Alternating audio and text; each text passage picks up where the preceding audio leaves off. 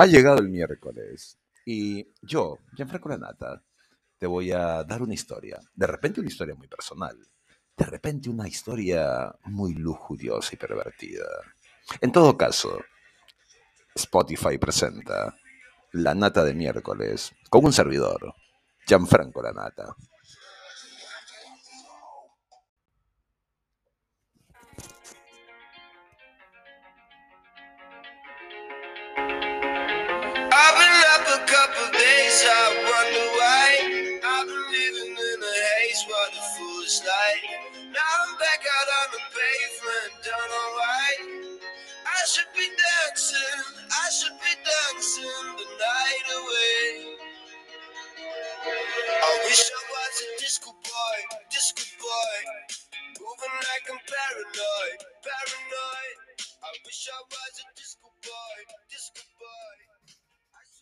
Algunas etiquetas.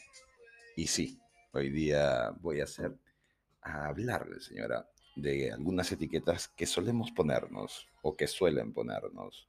Y por ejemplo, am, hoy, ya que estoy medio incendiario, eh, voy a hablarle de estas cosas que a mí me pasan y tomarlas de repente como un punto de partida.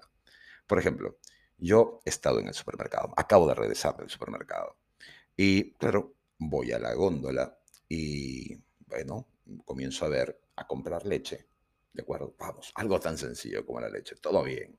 Hay leche entera, leche de semidescremada, leche totalmente descremada, leche semideslactosada, leche completamente deslactosada. Vamos bien. Ah, hasta allí, claro. Porque cuando me dicen leche de soja, leche de coco, leche de almendras, de arroz, leche de avena, a ver, que eso no es leche. O sea, de repente eh, la RAE en sus dos primeras acepciones, oh, me voy a poner intelectual hoy día, sí, sí, sí, muy intelectual, ¿de acuerdo? Y dice la RAE que la leche es el líquido blanco que segregan las mamas de las hembras de los mamíferos para alimentar a sus crías, ¿de acuerdo? Y en la segunda acepción es leche de algunos animales que se emplea como alimento de las personas. Listo, fin, chao, ya está, no hay más. Es verdad. Ojo, la RAE también dice, de acuerdo en otras acepciones, que los jugos blancos obtenidos de algunas plantas pueden ser consideradas leche. Pero ojo, señora, y es que eh, también acepta que al semen le digamos leche. Y claro, este, para llenarme un frasco de un litro, señora, probablemente me tome un poquito más de un día, uno que otro desmayo. Eso sí, altísima calidad, ¿eh? Pero bueno, eh, yo preferiría llamarle refresco, ¿sí? O sea, a estos jugos blancos de los, de los vegetales, refresco, fin, jugo, extracto, lo que les provoque, señora, pero no es leche. El contenido de proteínas es tan ridículo que lo vuelve inviable para una nutrición humana, y menos para los niños. Entonces, no entiendo por qué llamarle leche. De repente, en estos productos le meterán un poco de calcio, sí, claro, pero como una fórmula química, ¿de acuerdo? Y como fórmula química que es, no se va a asimilar con la misma facilidad que si se produce con la leche, con la leche vacuna, ¿de acuerdo? Pero venga, me voy a apartar del tema lácteo, ¿sí? No, no piense mal, señora, no estoy pensando todo el día en la leche, ¿de acuerdo? O bueno, usted sí de repente, pero yo no, soy- yo no sé, yo no sé, yo no voy a hablar de eso. Eh, y, y bueno, seguiré en el supermercado, ¿no? Y me voy a la góndola de las carnes. Vamos, acá en las carnes sí no hay opción alguna a, alguna excepción de la RAE, porque en todas sus formas la carne es músculo animal que se utiliza para la alimentación. Ergo, decirle carne a algún otro producto confeccionado de repente con vegetales, hortalizas y demás conjuros, pues no, no es carne. Mucho menos esa cosa que con la pretensión de la comida rápida son las hamburguesas. No, no hay forma. O sea, vamos a ver, aquel que no haya comido una hamburguesa decente, tipo Wendy's o Patty's, no puede hablar de una hamburguesa. Nada de Angus, mucho menos de Big Macs. Hamburguesa con sabor, con ese tenor perfecto de carne. Pero a ver, aquello de hamburguesa vegana, no, pues no vengan a joder. O sea, no, no. Si me van a decir que es saludable porque es de origen vegetal, vayan a venderlo con otro nombre. Y tampoco es que sea algo así de saludable, porque en el proceso de elaboración le meten una cantidad de saborizantes, texturizantes y demás que buscan simular, ¿no? Simular los sabores de la carne, ¿no? Un sabor idéntico al original. Claro, muy vegano, pero más artificial que las tetas de alguna vedette.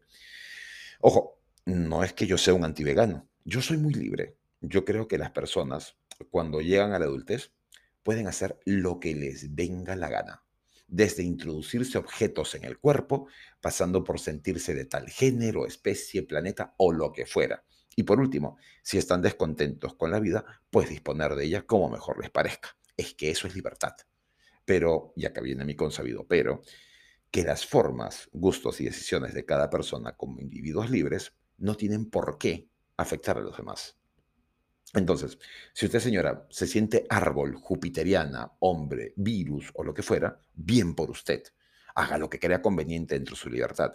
Pero yo no lo voy a aplaudir como foca por ello. Ni tampoco le voy a generar una carta de derechos. Ni muchísimo menos le voy a dar dinero de mis impuestos por ello. Sorry. Es que no. Acá no es.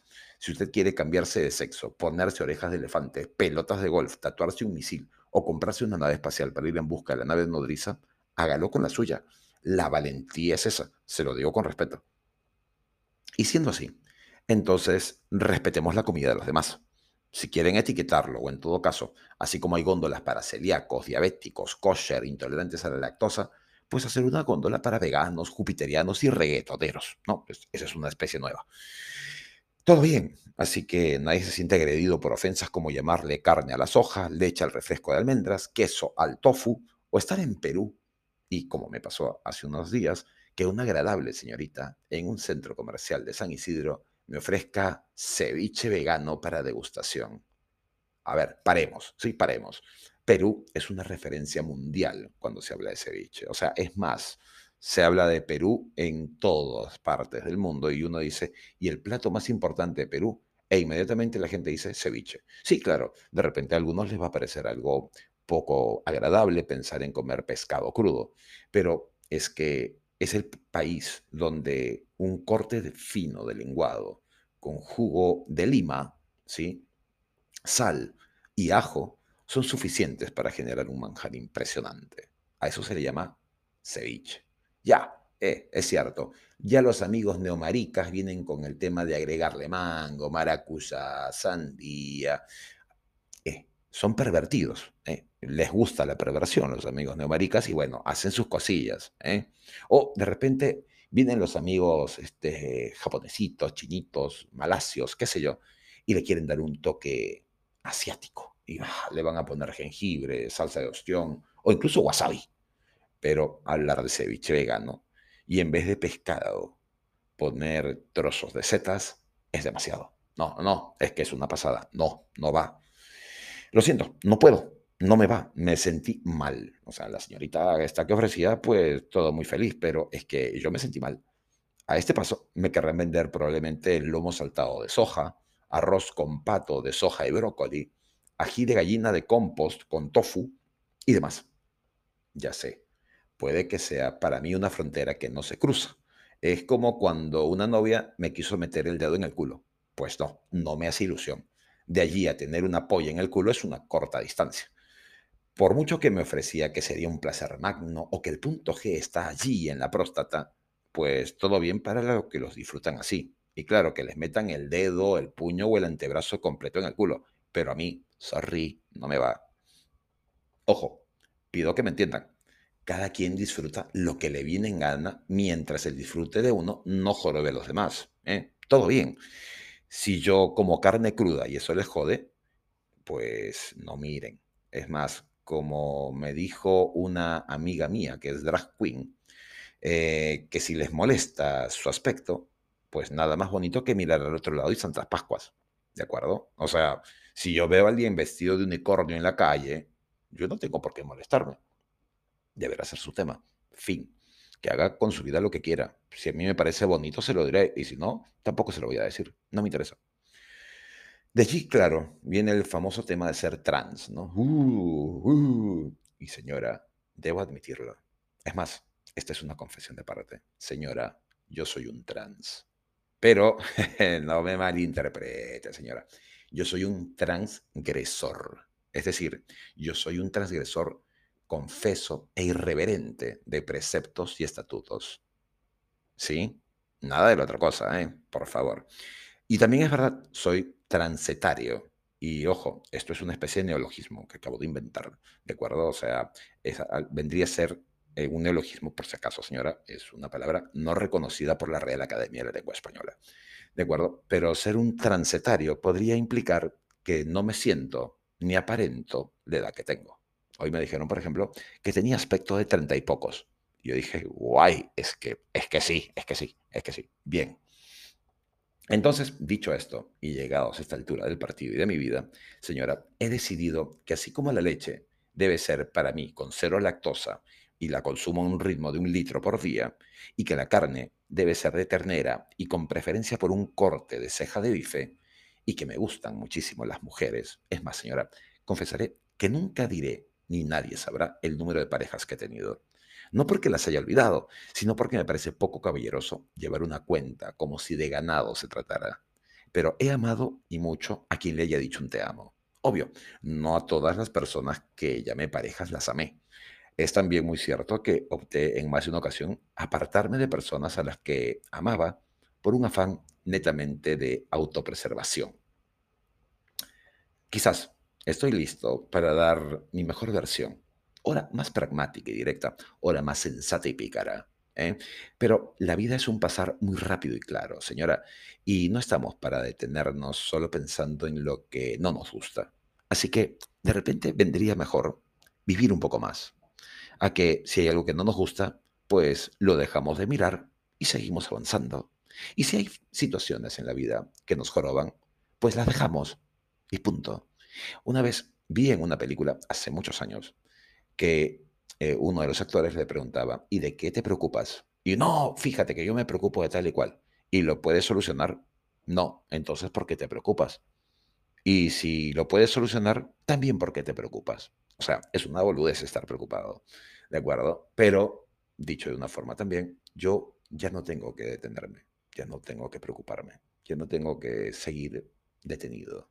Muchas veces uno se detiene o se ralentiza un poco pensando que tal o cual persona eh, cambiará. Y de repente se llegará por fin a ese sueño dorado, a ese momento mágico y paradisiaco. Pero claramente uno, si se la pasa sentado esperando que llegue el bendito vagón dorado del tren, pues se la va a pasar sentado en la estación toda la vida y va a ver cómo la vida se le pasa. La vida no está para dejarla pasar, señora. Mejor eh, tomamos la vida como ese corto episodio que es y seguimos avanzando. Buen día, nata.